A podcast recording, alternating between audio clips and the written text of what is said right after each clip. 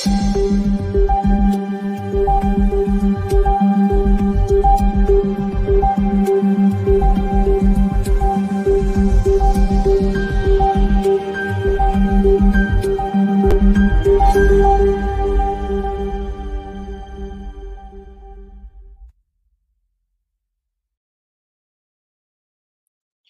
hola, buenas tardes. Estamos en la Ciudad de México, 19 horas en punto. Bueno, hoy con un tema pues que nos atañe porque se trata de Ecuador, un país hermano latinoamericano con el que tenemos excelentes relaciones y que por desgracia ahorita está pasando por una etapa muy lúgubre. El modelo globalista neoliberal de este banquero que resultó tiktokero, aunque no lo crean, gracias al TikTok, ganó la elección, pero pues, ustedes saben, el TikTok no, procura ni otorga gobernabilidad. Entonces ahorita está en una crisis mayúscula y vamos a empezar. A ver, Giselita.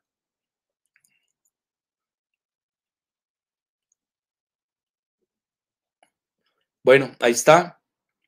Los lazos de lazo ahorita los van a ver. Eh, y como que no son nada edificantes. La siguiente, él fue banquero del Banco de Guayaquil, un banco importante, el tercero del país, eh, y pues no estuvo a la altura de las circunstancias, es la realidad. Se dedicó a lavar, ya se ligó mucho a la mafia albanesa, ahorita vamos a ver de qué se trata. Ese es mi artículo de ayer en la jornada, bajo la lupa. La siguiente, Gisela.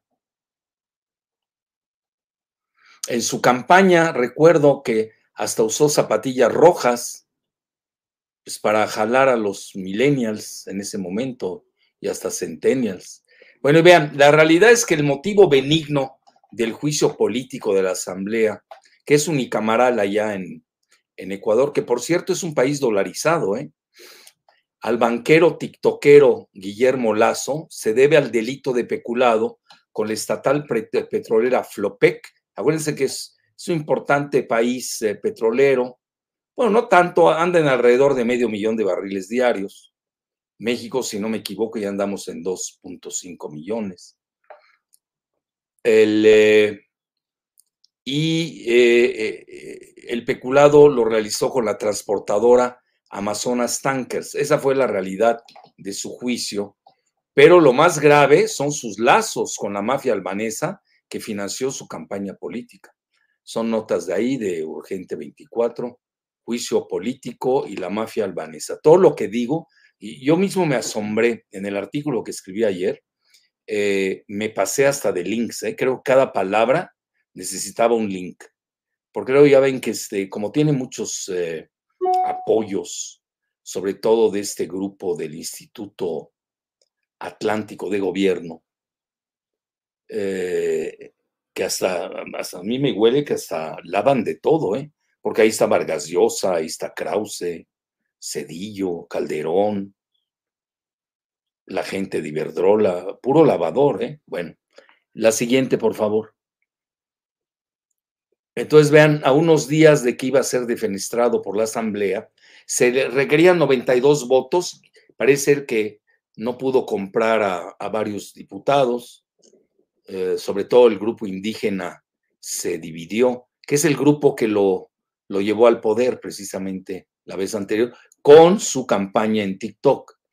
Y obviamente el dinero que repartió, como estamos viendo con la mafia albanesa.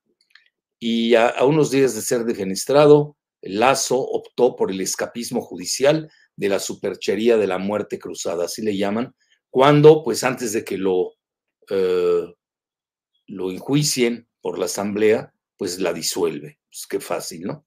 Y por cierto, le comento que no supo hacer lo que no supo hacer su homólogo peruano Pedro Castillo y precisamente llamó a nuevas elecciones que no se le ve mucho futuro. La siguiente, si no me equivoco, tiene 67 años. Bueno, vean, ese es un extraordinario, es una extraordinaria investigación.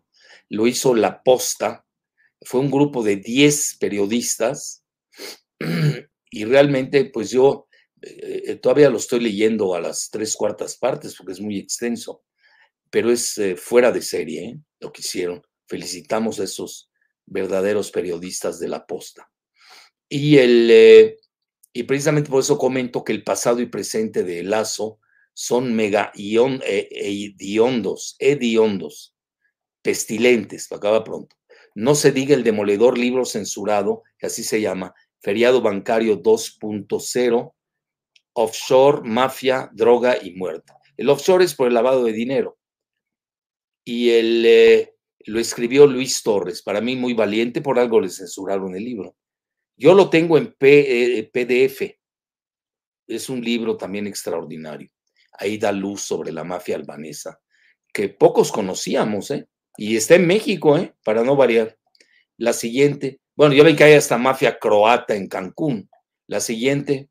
Y ahí está el gran padrino, la investigación eh, periodística sobre corrupción y narcotráfico que llevó a una acusación de juicio político contra el presidente de la República de Ecuador. Esto es de la posta. La siguiente.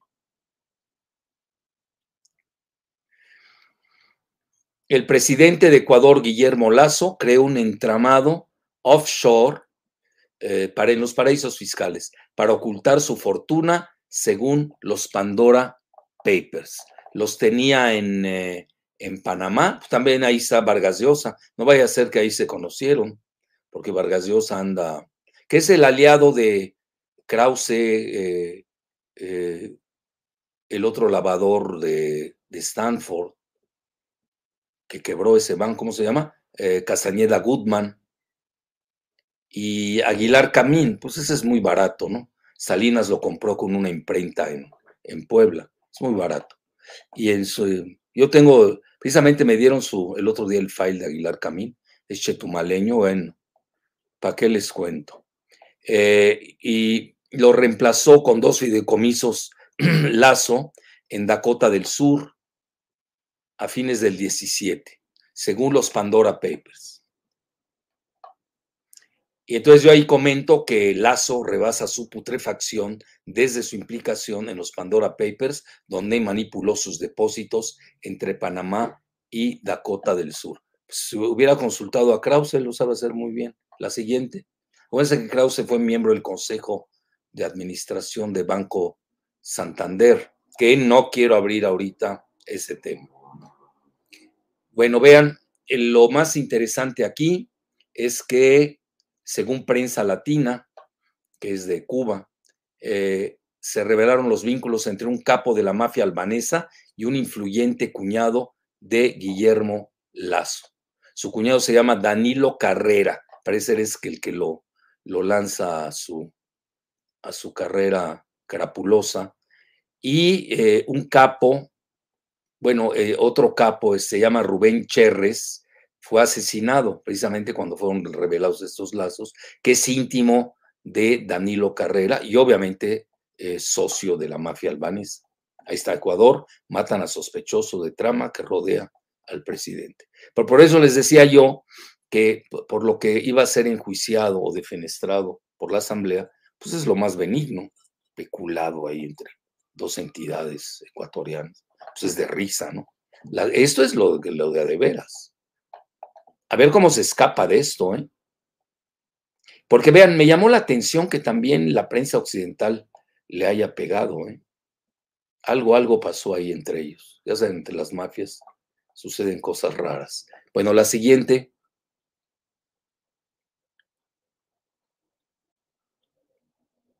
Bueno, ¿Cómo opera? Eso es de la BBC de Londres, ¿eh? Eso es lo más interesante. ¿Cómo opera la mafia albanesa en Latinoamérica y hasta dónde llegan sus tentáculos? Desglosa la BBC a la mafia albanesa desde su conexión desde los Balcanes con Ecuador, Perú, Colombia y México, sin contar sus clanes de Yo conozco bien, eh, bueno, conozco Albania, igual Kosovo, Macedonia, todo ese tour que hice en los Balcanes bueno, ya no se diga Serbia, la conozco bien, Croacia. Eh, la otra, ¿cómo se llama? Este, donde está Sarajevo, donde se desató la Primera Guerra Mundial. Herzegovina, Bosnia-Herzegovina también, y hasta Montenegro. Yo recurrí bien esa, esa región. Y me llamó la atención que tengan tanto, tanto poderío, ¿eh? Los albaneses. La mayoría son de religión musulmana sunita. Hasta ahí llegó el imperio otomano.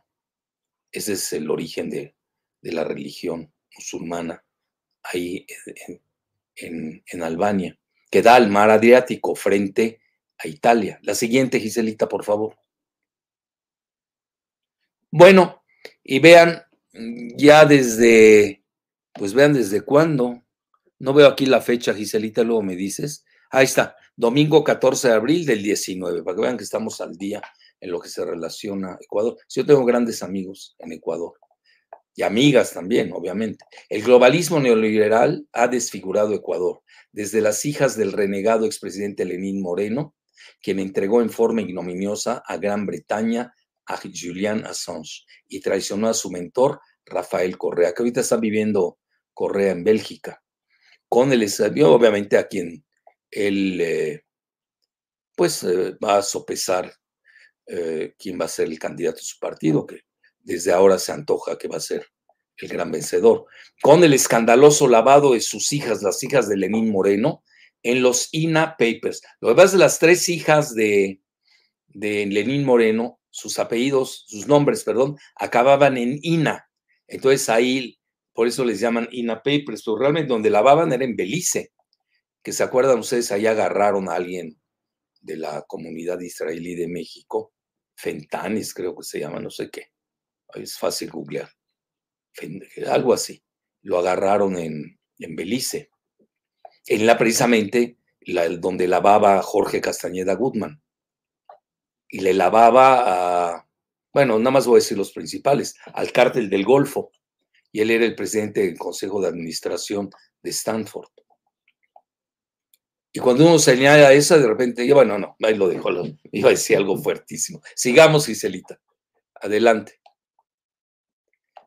Y vean, los lazos de Lazo son crapulosos. El banquero de Guayaquil, Lazo es miembro del fétido Instituto Atlántico de Gobierno, Elías AG, que preside el blanqueador, otro blanqueador más, ¿eh? Fiscalista José María Aznar López, mandamás del fondo buitre Cerberus y cómplice de la dupla Bush-Blair en la guerra contra Irak. Ahí lo tienen. Hice un libro al respecto, Bush bajo la lupa. Ahí lo tienen. La siguiente. En su momento fue un clásico. Y vean, ahí está el Consejo Académico y Social. Vean qué bonita.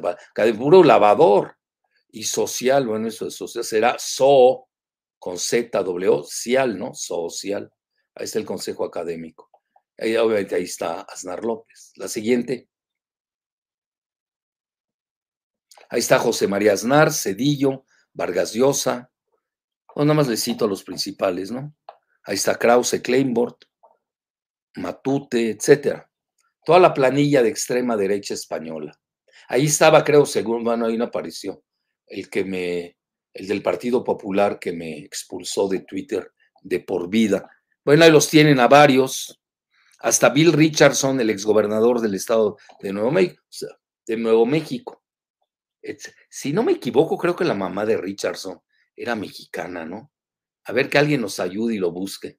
A ver. Bueno, y otros más, ya para qué sigo, ¿no? Hay los que quieran divertirse, ahí lo buscan. La siguiente, por favor. Nosotros nada más nos interesan los mexicanos. Bueno, mexicanos entrecomillados. La siguiente. Ana Palacio, etcétera. Alfonso Romo, un empresario mexicano etcétera. Muy bien. Más, Giselita. Ahí está Lazo. Ahí la tienen. El de Repsol, Brufao, pues no podía faltar Repsol. Socios de Calderón. Bueno, sus amos, ¿no? Sí, Calderón no tiene los tamaños para. Bueno, con Genaro García Luna sí, pero no a ese nivel. Pues ahí está, imagínense el presidente de Repsol, todo el entreguismo en México, ¿no? Desde Fox. La siguiente. Ahí está, el Instituto Atlántico de Gobierno, el Consejo Consultivo, ahí lo pueden ver, quienes se quieran divertir. La siguiente. Sí, mamá mexicana. Ah, qué bueno, ya ves, no anda tan mal mi memoria. Sí, creo que se casó incluso con el doctor Subirán del Instituto Nacional de, de Nutrición. A ver que alguien también me corrija. Gracias. La siguiente, Giselita. Ahí está Aznar, Calderón, ahí está, ahí los tienen. Pastrana, expresidente de Colombia, Mireya Moscosa, expresidente de Panamá, Mauricio Macri, expresidente de Argentina, Piñera, expresidente de, de Chile, Jorge Quiroga, expresidente de, de Bolivia, Álvaro Uribe, expresidente de Colombia, y Vargas Llosa de nuevo aquí. Es decir, si ustedes se dan cuenta, es el globalismo neoliberal, más que extrema derecha. ¿eh? A mí ese término ya no me gusta, derecha-izquierda, se los dije. Yo hablo de soberanía o globalismo. Esos son globalistas neoliberales. Pero vean cuántos expresidentes, ¿eh? la fuerza que tienen. ¿no? no, pues ahí está la banca, la, la, las petroleras, gaseras de España, imagínense. La siguiente. Bueno, ahí tienen ustedes el neoliberalismo delincuencial español, Partido Popular y Banco Santander. Por cierto, son los, aquí el gato de ellos en, del Partido Popular en México, que manejaba Twitter, fue el que me expulsó de por vida. Bueno, ahí tienen quien quieran ahondar, 3 de febrero de 2013, para que vean que yo vengo siguiendo esos datos desde hace mucho. La siguiente, Giselita. Ahí viene lo del fondo buitre Cerberus. Y aquí yo, para mi juicio, porque hay que darle, hay que aterrizar esto, ni qué es el Instituto Atlántico de Gobierno, es un instrumento israelí hispanoamericano del globalismo neoliberal, donde ahí resaltan Lazo, Aznar, Calderón, Krause, Mario Vargas Llosa, Alfonso Romo y Cedillo. Ya para qué quieren más. Ahí lo tienen. Y otros empresarios ibéricos, como el de Iberdrola también. Bueno, ya vimos que el de Repsol ahí anda. La siguiente. Esos son datos duros, ¿eh? No son que este me cae bien o me cae mal. Bueno, luego tienen ustedes la operación Berlín, Krause, quien es un conspirador congénito contra el gobierno de López Obrador, la fétida Operación Berlín, es miembro de organizaciones fascistas de Estados Unidos, The Committee on the Present Danger, y alabó en forma grotesca la democracia. Fíjense, término que no entiende de su socio eh, Lazo. Si este cuate, este Kraus, habla mucho de democracia y libertad, no sé cuántas veces las pronuncia, no las conoce ni las entiende. ¿eh? Y si quiere lo debatimos para que lo haga pedazos en un segundo. La siguiente, por favor. Y puede llevar a, Aguilar Camín, a, ¿cómo se llama? ¿Quién más? A Casañeda Good, a quien quiera. Le doy chance que lleve soplones. Bueno, ahí está, vean lo que dice Krause. Lazo, presidente de Ecuador, otra voz clarísima en favor de una ciudadanía libre para pensar, criticar, elegir. Un demócrata. Diviértanse. La siguiente. No entiende el término, si no, no, lo usaría. ¿Por qué dice que es lavador? Y vean aquí cómo reaccionaron la economía y el comercio de Ecuador tras la decisión de Lazo de llamar elecciones anticipadas. El riesgo país, si se le conoce, que evalúa la capacidad para pagar su deuda externa, se disparó 59% el nivel del día anterior a la disolución de la Asamblea. Ya desde finales de marzo, el riesgo país de Ecuador lo colocó al peor tercer nivel de Latinoamérica después de Venezuela y Argentina. Oigan bien, nada más que Venezuela ya va a tener solución. Venezuela en cinco años van a ver cómo va a estar, gracias al retorno eh, del petróleo. Ya hasta Estados Unidos le rinde pleitesías. Y Argentina, bueno, Argentina no veo solución. Sin contar el retroceso de 6% de los bonos ecuatorianos en dólares, con vencimiento en 2030 y que ha periclitado, periclitado hasta en dólares 48.20. Imagínense, de 20, de 100, perdón, a 48.20. Eh, Vean, yo hablé con un ex gobernador del Banco Central de Ecuador, mi amigo Diego Borja, y, me dijo que estaban muy bien estos datos. Me, hasta me, felicitó. Por cierto, si me está escuchando, le mando saludos. Igual al candidato expresidente a la presidencia, Andrés Arauz, eh, también le mando saludos desde aquí. Gracias. Son amigos nuestros, nuestros de antaño. La siguiente, por favor. Y uno de ellos va a ser presidente. El casi defenestrado banquero globalista neoliberal de 67 años declaró que no tenía intenciones de volver a contender por la presidencia, que seguramente perdería ante el intenso repudio popular. La gente en Perú está más atenta a lo de la mafia albanesa porque la vive, la sufre, que a lo de este, el peculado ahí de la empresa petrolera y, la transportista. Ahí está, lo dijo al Washington Post, este, después de disolver la legislación, el presidente dijo que abandona. Yo, yo creo que esto no lo van a dejar en paz. ¿eh? Lo de la mafia albanesa es muy fuerte. La siguiente. Y vean, eh, el Lazo no ha garantizado estabilidad ni seguridad a los ecuatorianos a tal grado, después de haber sido decretado el estado de excepción, que, escuchen bien, catapultó los homicidios de Ecuador a niveles mayores, agárrense de la silla, que Colombia y México. Aquellos neoliberales eh, pro Krause y Gutmann y toda esa fauna. Eh, ¿Cómo se llama el de Televisa, Giselita? Zimmerman, ¿cómo se llama? Que es gato de Castañeda. ¿Quién es Televisa? ¿Cómo se llama? No sé. Uno que está en un noticiero de Televisa o no sé qué hace ahí mesas. Y... Ay, no sé, no veo Televisa. Zimmerman, Zuckerberg, no, Zuckerberg, no, ese es de. Una cosa ahí está. Ahí alguien nos va a recordar. Bueno, ¿cómo se llama? No, no es Zuckerman. ¿Zuckerman? Sí, Zuckerman. Exacto. Es él. Leo Zuckerman. Este, pues obviamente esto no lo dicen, porque eh, ¿por qué no lo pueden decir? porque Ecuador, imagínense, está peor que México. Los mismos neoliberales globalistas que critican tanto, israelí globalistas liberales, que critican tanto al gobierno de López Obrador, pues no pueden criticar a Ecuador porque es su socio, el Lazo. Pero ya tener homicidio, eso lo dice The Economist, ¿eh? no crean que yo lo... Acuérdense, yo soy plural y yo busco la dialéctica siempre. La siguiente, bueno, vean aquí, Pandora Papers desnuda la putrefacción neoliberal en América Latina, Lazo, Piñera, Vargas Llosa. Bueno, no, y no quiero hablar de la mamá de alguien, pero esto va a salir pronto, ¿no? Lo de las Pandora Papers de la mamá de alguien importante en México. La siguiente, por favor. Y ahí está, The Economist, es de ahí donde saqué el dato de que Ecuador ya rebasó a Colombia, México, en en la tasa de homicidios.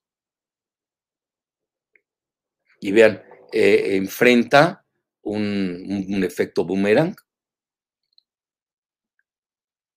Bueno, la siguiente.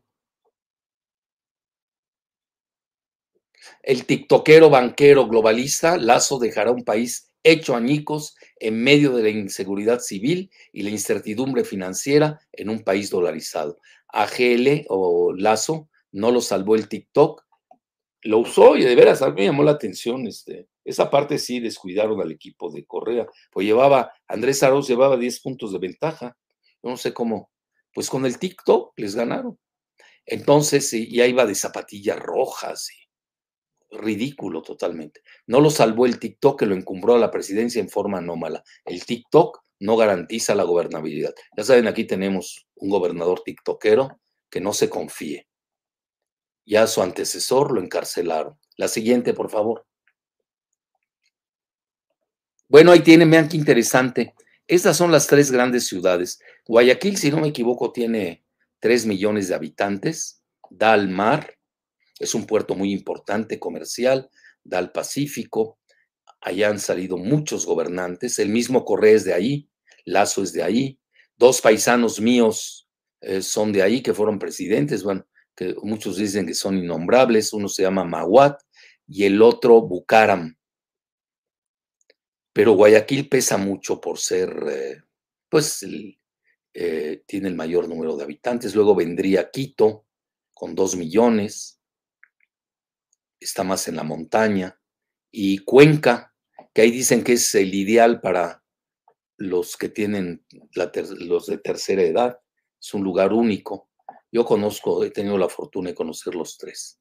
Bueno, y vean, la frontera, Colombia, que tiene serios problemas de gobernabilidad, y Perú, bueno, ya no se diga, ¿no? Perú está en la lona. Aunque ya hizo acuerdo la Asamblea de recibir al ejército estadounidense por siete meses. Bueno, la siguiente. Y luego, no, no les voy a decir que la, ¿cómo se llama? La balearte, más que bol, por eso le encanta balear. Es muy matona esta señora que le dio el golpe de Estado a, a Pedro Castillo. Hoy con el Congreso, bueno, en, en unión con el Congreso, decretaron que, que Andrés Manuel López Obrador era persona non grata.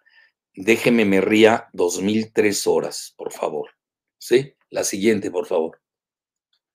Enaltecen a Andrés Manuel con eso. Y vean datos básicos de Ecuador. Es una población con 17,5 millones de habitantes. Eh, la superficie tiene 276.841 kilómetros. Es un poco más grande por 30.000 kilómetros, o por 20, sí, por 20.000 más o menos, que Chihuahua, para que vean ustedes el tamaño. Y su PIB nominal es del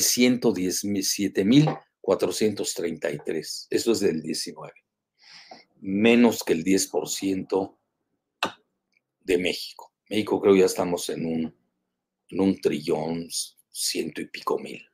Bueno, para mí, yo calculo en 8% de México. Pero ellos básicamente viven de, son exportadores de bananos y de petróleo. El problema de ellos con el petróleo es que lo tienen que refinar, porque tienen que, fíjense la paradoja, tienen que importar petróleo para refinarlo para el consumo interno. Bueno, la siguiente, por favor. Creo que ya acabé, ¿no?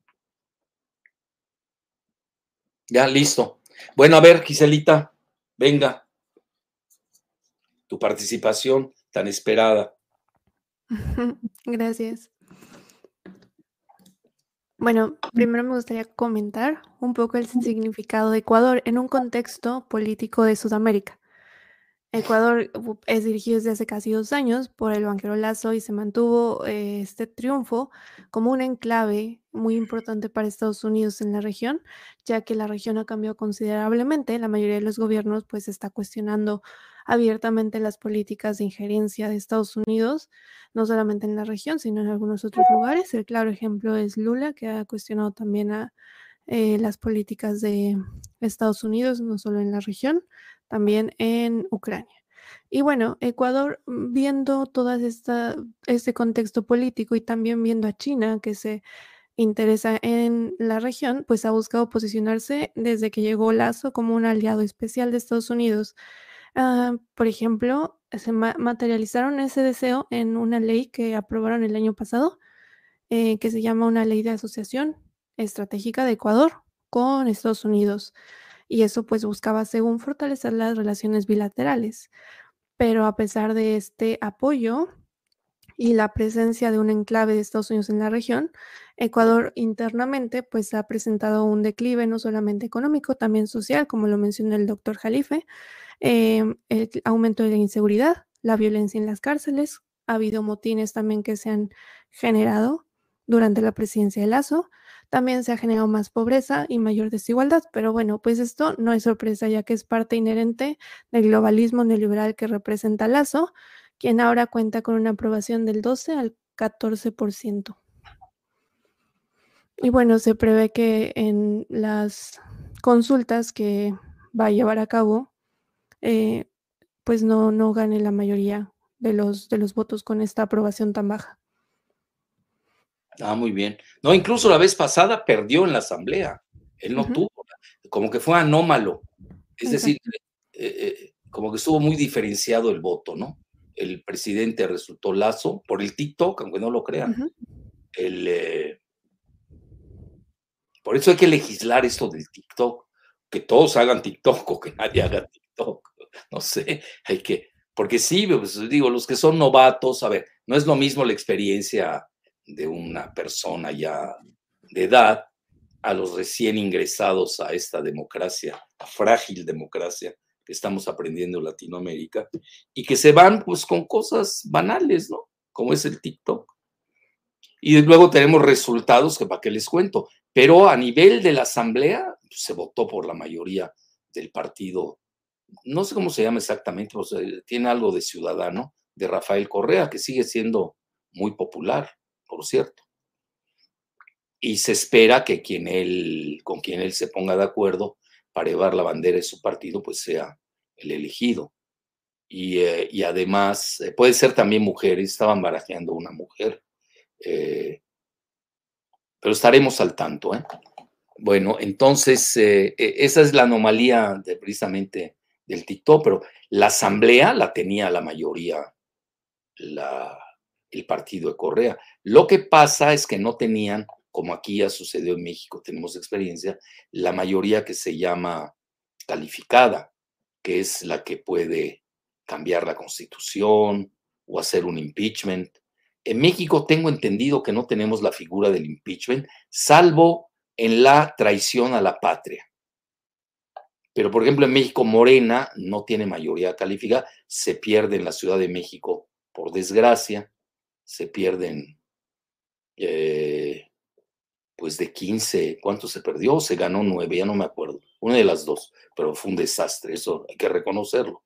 Entonces, eh, y hoy tenemos mayoría simple, el Morena, en la Cámara de Diputados. En el Senado todavía se conserva pero ahí también hay alianzas, hay juegos parlamentarios. Entonces, y ahora, entonces, ¿qué sucedió? ¿Cómo podía gobernar Lazo? Pues tuvo el apoyo de este partido del que ibas a hablar, ¿no, Gisela? ¿Cómo se llama? El Pachique. Siempre me olvido el nombre. Un partido indígena y una coalición que jaló con Lazo, curiosamente. Y hoy se están mordiendo las uñas. Bueno, la siguiente, por favor. Los indígenas son, si no me equivoco y que si no alguien me corrija, son alrededor de entre el 7 y 10% de la población. La mayor parte son mestizos. ¿Sí? Bueno, pues adelante. Pachacuti, exacto, Manuel, te lo agradezco. El Pachacuti.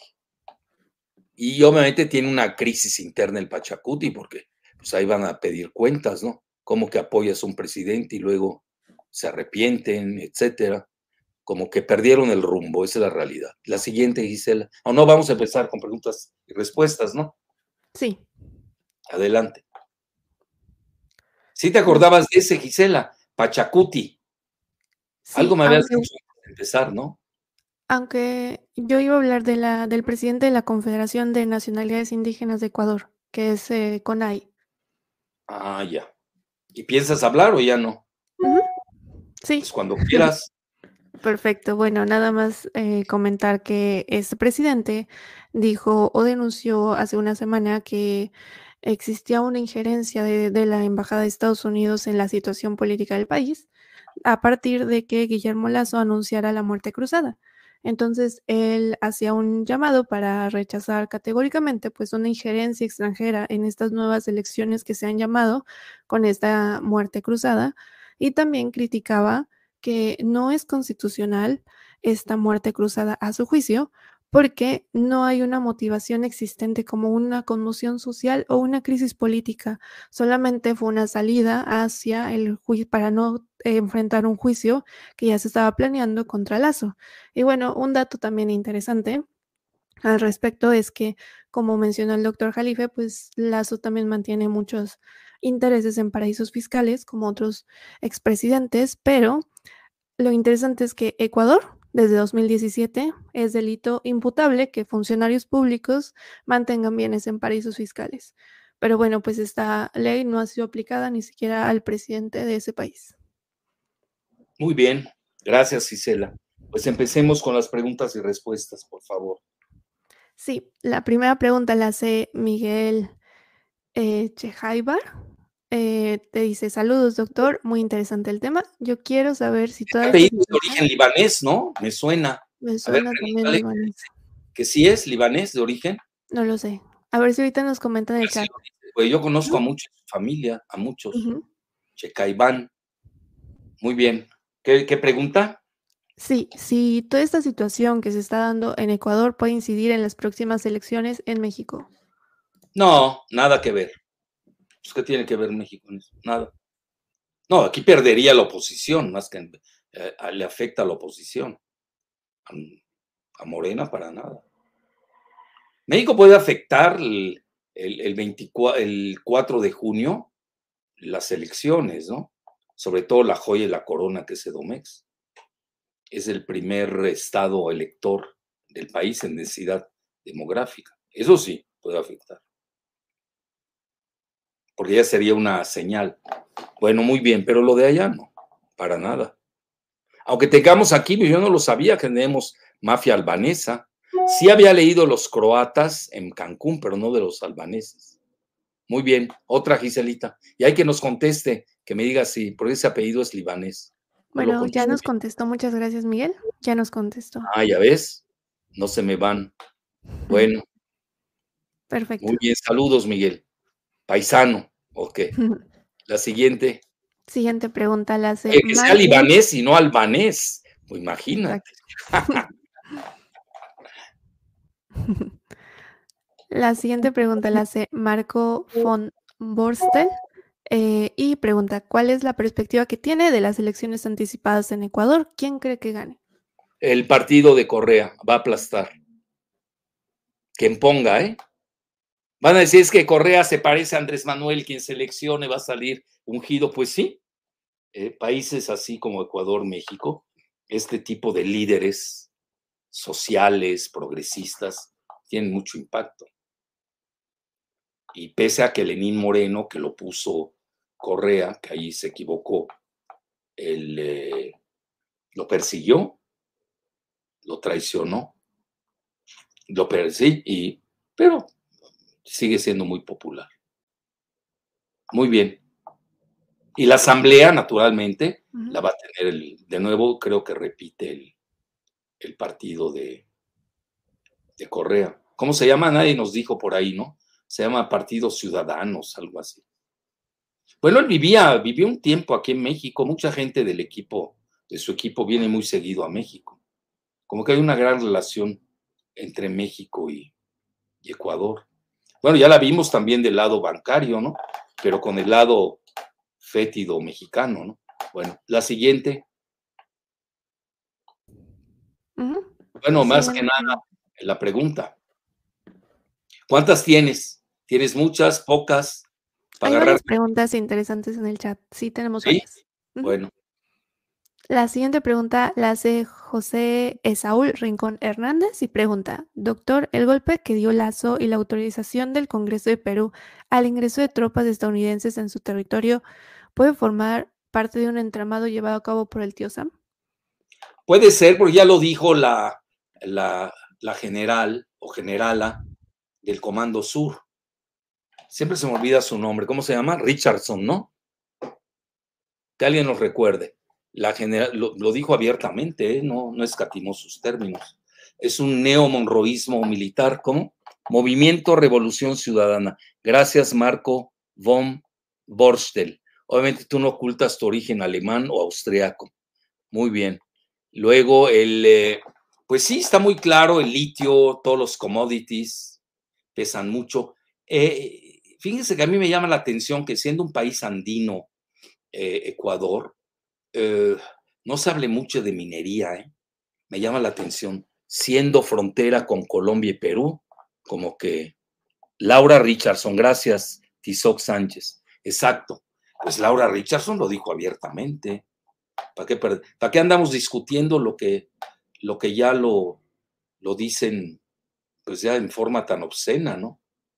Ellos el litio les interesa mucho de Bolivia, Perú, Chile.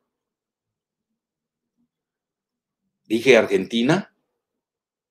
Sí, Argentina. Perú también tiene litio, pero como que lo tienen ahí un poco oculto. Pero son países muy estratégicos, todo lo que es Sudamérica. Además hay que cercar a Brasil, ¿no? Que anda un poco rebelde. Muy bien, la siguiente pregunta. Siguiente pregunta. ¿Tú quieres decir algo, Gisela, de todo lo que hemos dicho hasta ahora? Sí, bueno, me gustaría nada más recordar que, eh, como mencioné al inicio, Estados Unidos ha sido pues un parte importante o parte del respaldo que ha tenido Lazo durante, durante su gestión, que no ha llegado ni a los dos años. Y una visita interesante que hizo este año eh, bueno, que recibió este año Lazo fue al senador republicano Marco Rubio. Él llegó en febrero, a finales de febrero, mostrando apoyo al gobierno de Lazo cuando empezaron las acusaciones de corrupción. Entonces también es parte de cuestionarse esta idea de, de por qué Estados Unidos está respaldando a gobiernos que están acusados abiertamente de corrupción dentro de pues su idea de idealizar o llevar a, a otros países la democracia, cuando uno de sus enclaves que quiere poner para contrarrestar el avance de China en la región, pues está acusado y tienen pruebas de un posibles actos de corrupción de este gobierno. Sí, fíjate, yo agregaría que algo, ¿te acuerdas que hasta lo discutimos, Giselita? el, eh, el acuerdo de libre comercio que hizo Lazo, siendo globalista neoliberal con China, no creo que le haya gustado mucho a Estados Unidos, ¿eh? Y yo creo que al final del día sí le movieron el tapete, ¿eh? Dice, pues preferimos negociar ya con Correa que con, con este que supuestamente nada más nos usa para el lavado, ¿no? Usa las estructuras occidentales para el lavado de dinero y para toda la cuestión eh, coincidente y sincrónica de las mafias que operan allá en, en Ecuador y que tener a, alguien que pues a la primera de cambios nos traiciona, ¿no? Sigo, pero para Estados Unidos no creo que les haya gustado el Tratado de Libre Comercio, que todavía no se ha aprobado. ¿eh? Ahorita está en pausa. Y, y, hay que ver, pues, que, cómo viene el siguiente, la siguiente asamblea, ¿no? Y el siguiente presidente. Pero yo sí, ahí sí, en términos geopolíticos, eh, como que ahí eh, había jugado doble este lazo, ¿no? Sobre todo por el Tratado de Libre Comercio con China. No hay que perder de vista eso. Yo lo tendría como hipótesis, obviamente no lo puedo garantizar, pero tampoco vi mucho entusiasmo de la prensa de Estados Unidos en defenderlo, ¿eh? todo lo contrario. Cueste que en esto hay matices, una vez siente las opiniones, si son feroces o son eh, leves o son duras, ¿no? Hay matices en esto y yo no sentí que haya una gran vocación de defensa de Estados Unidos por Lazo. Todo lo contrario que estoy viendo en relación a Perú. Porque también Perú ya estaba muy avanzado en sus tratos con China. Uno de los principales puertos de la costa del Pacífico lo estaban haciendo los chinos, en, no lo están haciendo todavía, ahí en Perú, etcétera. Bueno, la siguiente, la, la costa del Pacífico. ¿Qué sigue, Gisela? ¿Qué pregunta tienes? Uh -huh. La siguiente pregunta la hace. A ver, ¿qué dice Marco Azú? ¿Es él? Uh -huh. Sí. A ver, eh, buenas noches. En el caso de Ecuador, ¿qué interés geopolítico tiene Estados Unidos? ¿Y qué panorama ve usted en caso de que gane un partido socialista? No, mira, van a ser, no, no va a ser, el, el partido de Correa no es socialista, yo diría es un partido progresista de tendencia socialdemócrata. Es soberanista, eso sí. Acuérdense que a mí me gustan más esos términos. Y luego, pero es un real politiker. Pues él vive en un país de la OTAN, Correa. ¿O no, Gisela? Tú que vives cerca, ¿no? Sí, aquí, muy cerca. Bélgica, bueno, que es Bélgica. Bélgica. No puede haber algo más cercano a la OTAN, ¿no? Entonces vive en un país de la OTAN. Es decir, de hecho, sí, la dime. sede está de la OTAN está aquí, bueno, en Bélgica. Sí, en Bruselas. Uh -huh. En Bruselas. Vive donde está la OTAN. Bueno, eso no uh -huh. quiere decir nada, es una coincidencia, porque su esposa es belga. Uh -huh. Esa es la realidad. Pero ahora, Estados Unidos siempre le ha tenido, digo, pues no quiere soltar Sudamérica, ¿no? Y si pierde otro país más, pues imagínense, una frontera. Vean qué es Ecuador, frontera de Colombia, donde tiene Estados Unidos ocho, bas ocho bases militares, donde ahorita hay un problema de gobernabilidad. Hay un fuerte choque entre la Suprema Corte y, y Petro, el presidente. Y luego tienen, ese es Colombia. Otros dicen que son casi nueve bases. Hay que se pongan de acuerdo si son ocho o nueve. Perú, pues ya lo ven, todo lo que pasó, etcétera, son las fronteras de Ecuador.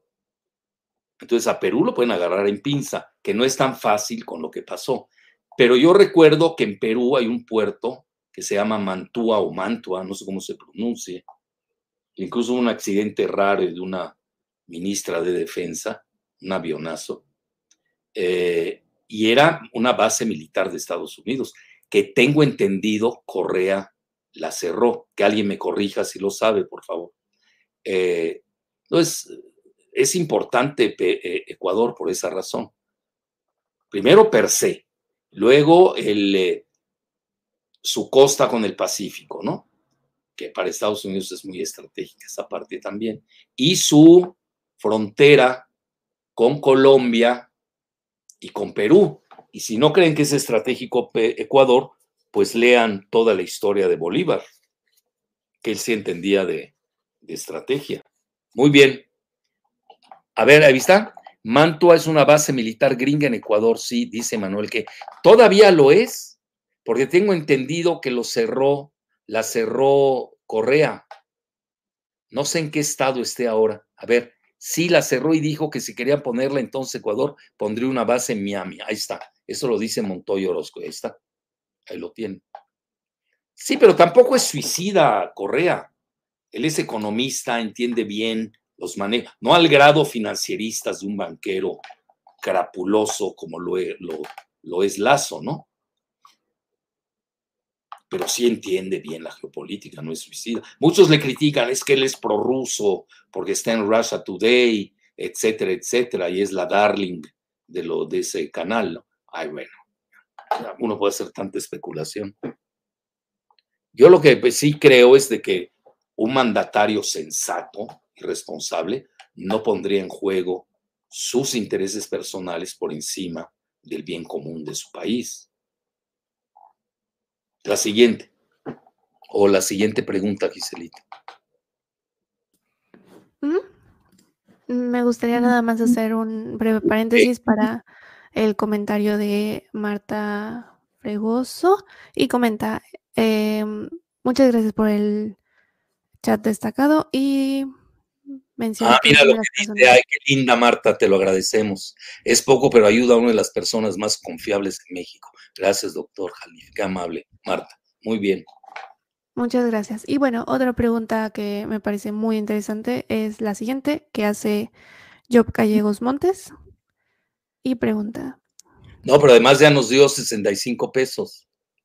Sí, muchas gracias también por el super chat. Sí, léelo, Gisela. Sí, pregunta, ¿qué tanta maniobra podrá tener el presidente que se ha elegido en cuanto a su soberanía teniendo en cuenta que está dolarizado? Ah, muy buena pregunta. Yo creo que ahí hay que preguntarle a Diego Borja, mi amigo. vean, la dolarización es importante que lo entiendan. Se tiene que negociar. ¿eh? Yo, si a mí me preguntaran mi asesoría, con mucho gusto la daría gratuitamente.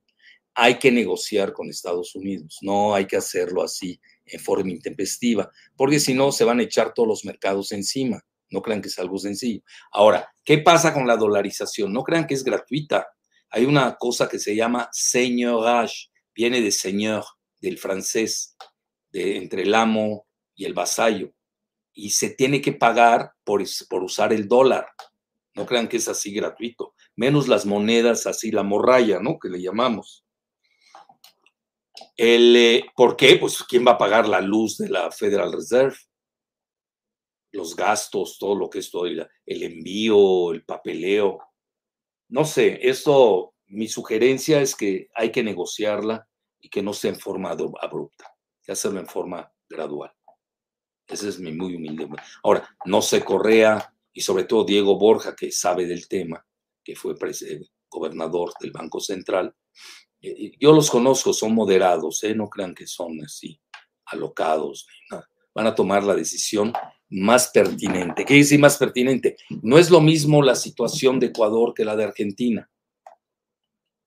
Y yo con este triunfo que van a tener eh, en, las próximas elecciones, se está hablando, vean, yo tengo también ahí amigos y amigas en el, en el, no sé cómo se le llama en, en Ecuador, creo que se llama Comité Nacional Electoral, eh, eh, Lazo quería alargar su periodo en seis meses. Parece ser que no, para jugar, ¿no? y ahí hacer algún truco bancario y poder reelegirse incluso. Parece, por lo que vi que salió en The Washington Post, algo sucedió y ya le bajaron los humos y ahora eh, eh, se está manejando en el Consejo este comité, alguien lo busca y si me dice lo voy a agradecer, en el Comité Electoral Nacional o Nacional Electoral, que va a ser en tres meses. Incluso ya, está, ya propusieron una fecha. Eh, estamos aquí, Gisela, 20 de mayo, creo que 20 de julio o 20 de agosto, una de las dos. Propusieron una fecha para las elecciones.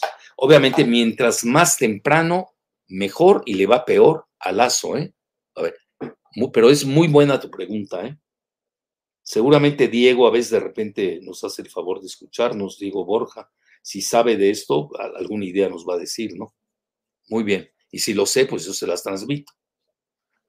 Perfecto.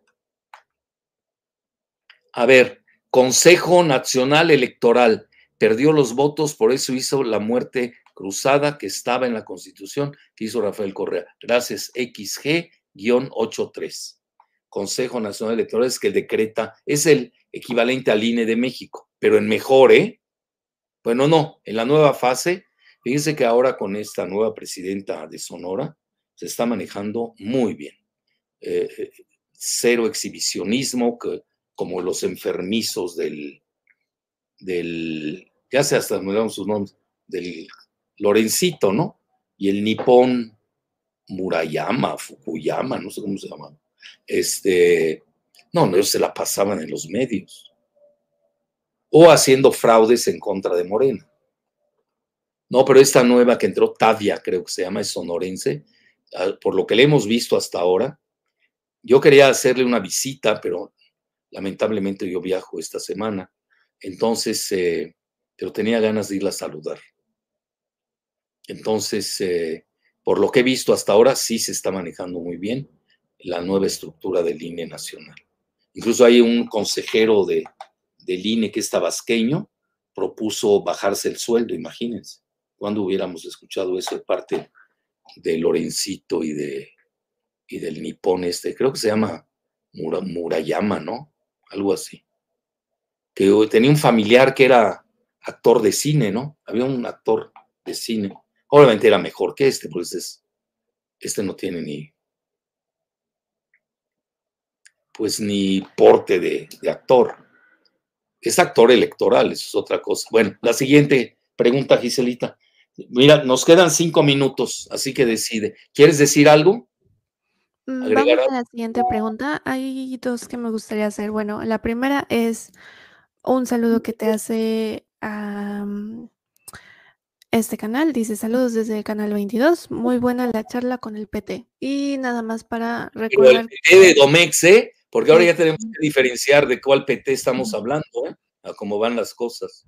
Con el PT de Domex y con ellos mantengo excelente relación. También con el profe Anaya, que tenemos una amistad hace 30 años mínimo. Sí, pero hay otros sectores que para qué hablamos. Entonces, eh, y el PT ahorita está apoyando a Delfina. Y precisamente, este, y le agradezco mucho a Active Intelligence Command. Gracias. Canal 22 Canal 22 es la, la del gobierno, la que está ahí por Tlalpan, Gisela. No es la de la UNAM, no lo sé. No, la UNAM se llama UNAM. Canal 22 creo que está por ahí, por Tlalpan, por Estudios Churubusco. Que alguien, a ver, nos corrija. Sí. Muy bien. Y bueno, nada más rápidamente por si preguntan dónde encuentran la más reciente conferencia del doctor que hizo en el Estado de México. El doctor tiene otro canal que se llama solamente Alfredo Jalife y en esa subimos eh, muchas de las conferencias que va haciendo durante todo el año, además o aparte de las conferencias exclusivas que tenemos aquí de Radar Geopolítico.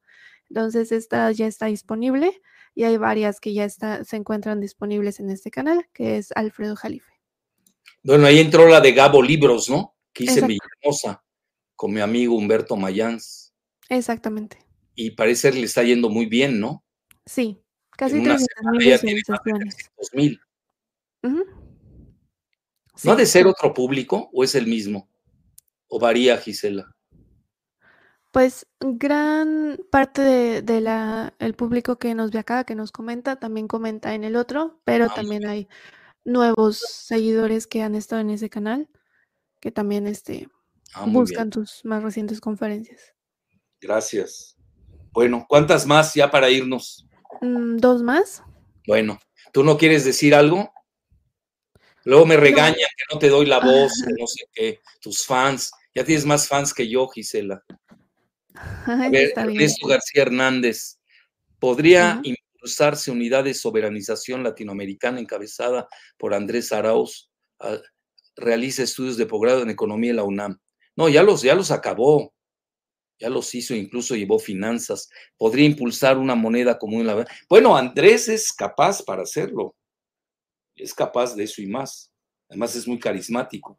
Sí, hay que pensar en grande, pero también hay que aceptar los límites y hay que ir creciendo. Hay que tener las dos estructuras, a mi juicio.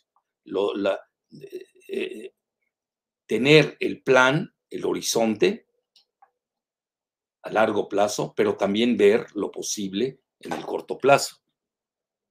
Y no querer desde el primer día trastocar el largo plazo por el corto plazo. Eso es un grave error político. Pero ya vieron la dolarización de Ecuador, por lo que estoy viendo, pues no ha dado muchos resultados que se digan. La dolarización al final del día para lo que sirve es para impedir la inflación.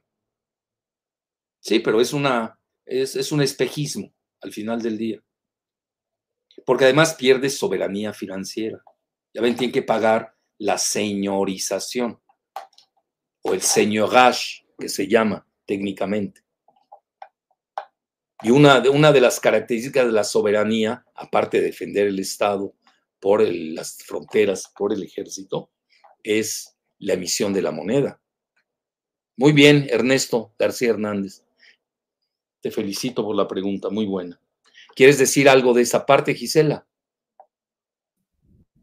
Bueno, me gustaría nada más eh, retomar lo de Canal 22.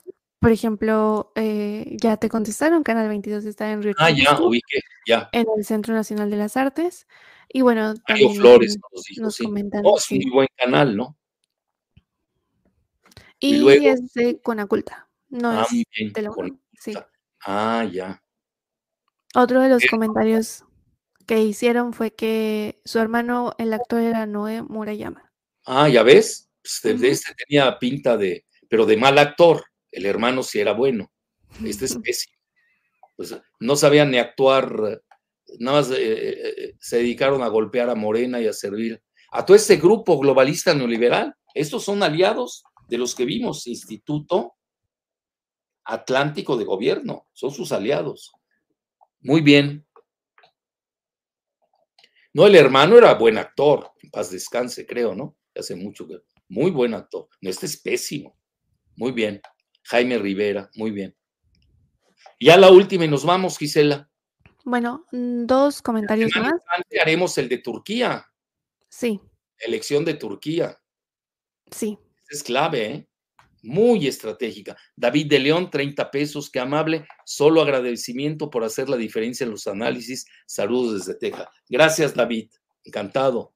Siguiente comentario lo hace Karina. Karina, A ver, léelo, porfa. Eh, gracias, doctor Jalife, por sus conferencias. Saludos y que tenga un bonito viaje. Ah, qué amable. Y además nos dio 125 pesos, ¿no? Sí, muchas gracias por los superchats. Muy bien. El último comentario antes de la pregunta es de Mexitica y que ya casi llegamos a los 500 ¿A mil cuántos, suscriptores. cuántos llevamos? Mm, Nos faltan alrededor de 800. ¿Cómo? Sí. Ya debimos cerrarlos antes de irme. Bueno.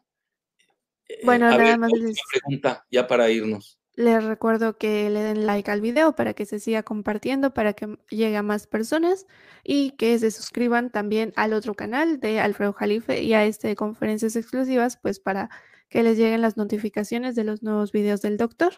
Y bueno, la última pregunta la hace eh, Saga de Géminis. Si gana Corea, Ecuador se unirá a la, alianza- a la Alianza del Pacífico. No, no sé, con Perú lo dudo. Lo dudo. Hay que hacer una nueva alianza con México, seguro. Hay mucha compatibilidad entre Morena de Andrés Manuel López Obrador con este partido Ciudadanos de Correa. Esa alianza sí se puede dar. Pero con Perú no. ¿Cómo? Chile, pues ya ven, Chile no le está yendo bien. Esa, con esa izquierda travesti que tiene.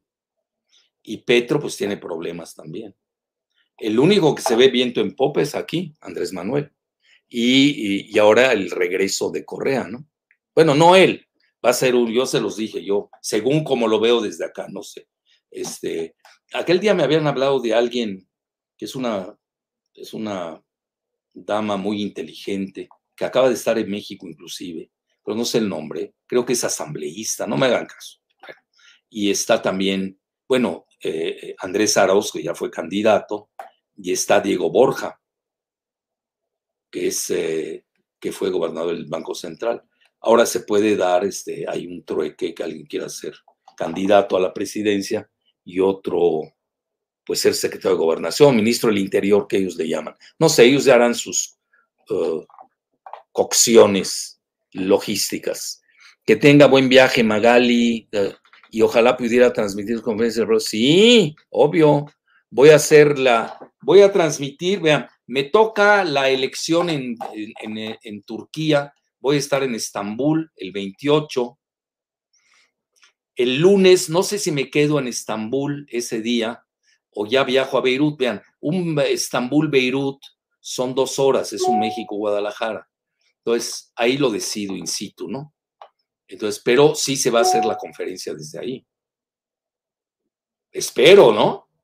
Que no se acabe el mundo de aquí al lunes y va a ser sobre las elecciones de Turquía, que son mega estratégicas. Así, para que yo les diga que son mega estratégicas, créanmelo, bueno, pero además lo dicen los grandes pensadores del planeta. Incluso eh, China, Rusia, Estados Unidos están pendientes de esa elección el próximo domingo. Así que sí los voy a convidar a que nos, eh, pues nos acompañen y además ahí lo interesante va a ser este, el ecosistema, ¿no? Convivir, ver a las personas. Pues voy a llegar a uno de los mejores aeropuertos del mundo, que ya lo conozco, por cierto, el de Estambul, el nuevo de Estambul, que es una maravilla, etcétera. Y pobre país, porque yo estuve el año pasado y este año, pues ya ven que les ha llovido sobre mojado, les pegó el terremoto, luego también han tenido una devaluación, muchos dicen que deliberada, etcétera. Pero es un gran país Turquía y sobre todo su situación estratégica de primer nivel. Mejor le paro, pues si no ya voy a adelantar el programa del lunes. ok, ya acabamos, Iselita. Sí, solo un último comentario, este lo hace Isabel García. Gracias por invitarnos a viajar con usted por medio de sus transmisiones. Buen retorno, estimado. Ah, qué amable Isabel, te agradezco. Qué bueno que ya este, tenemos más mujeres, ¿no? Que de costumbre. Eso es muy bueno. Bueno, pues gracias, Giselita. Agradezco tu compañía, como siempre, muy directa e inteligente. Y ahí, pues ahí seguimos, ¿no? y le agradezco a todos el, su, su audición. Muy amables. Hasta el lunes desde el Medio Oriente.